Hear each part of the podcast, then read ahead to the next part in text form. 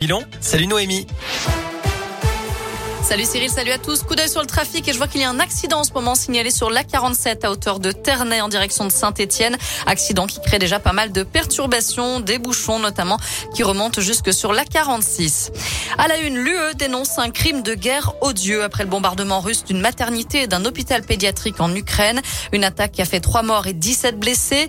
Les attaques aériennes contre des quartiers résidentiels et le blocage des convois d'aide par les forces russes doivent cesser immédiatement. C'est ce qu'a déclaré Joseph Borrell.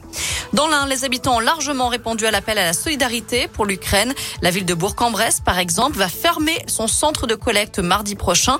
Plus de 2 tonnes de matériel et de produits de première nécessité ont été acheminés. La municipalité appelle à faire des dons financiers désormais, notamment auprès de la protection civile pour l'achat de kits chirurgicaux. La ville invite aussi les personnes parlant ukrainien à se faire connaître en mairie. 400 euros d'amende avec sursis pour les syndicalistes CGT qui s'étaient introduits dans l'enceinte du lycée Blaise Pascal en janvier 2020 pour s'opposer aux épreuves anticipées du bac. Ils étaient jugés en appel par le tribunal de Clermont. Une amende ferme de 400 euros avait été requise.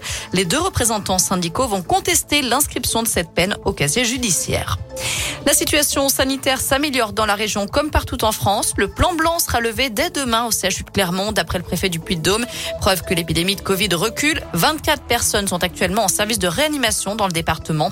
Je rappelle que le port du masque en intérieur ne sera plus obligatoire à partir de lundi, le 14 mars, et le passe vaccinal disparaîtra au profit du pass sanitaire. Attention, vous en avez peut-être dans le réfrigérateur des nuggets de poulet de la marque Secret de Volaille et commercialisés sous le nom les Nuggets des Hauts-de-France font l'objet d'un rappel. Ils sont susceptibles de contenir des débris de stylo. On vous mettra le détail sur la Piradoscoop et notre site internet www.radoscoop.com.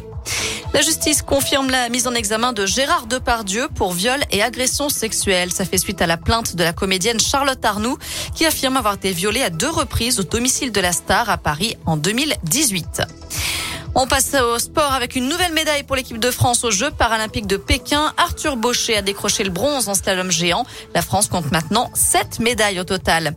En cyclisme, cinquième étape du Paris-Nice dans la région. Les coureurs sont partis de Saint-Just-Saint-Rambert dans la Loire ce matin. Ils sont attendus cet après-midi en Ardèche à Saint-Sauveur de Montagu.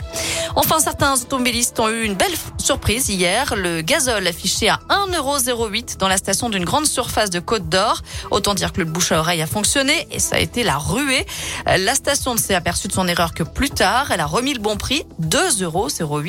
En attendant, certains ont pu faire le plein à un prix défiant toute concurrence. Voilà pour l'actu. Côté météo cet après-midi, on a une alternance de nuages et d'éclaircies, mais rassurez-vous, le soleil est pas bien loin. Les températures sont toujours très agréables pour la saison, comprises entre 14 et 16 degrés. Ce sera la même chose demain.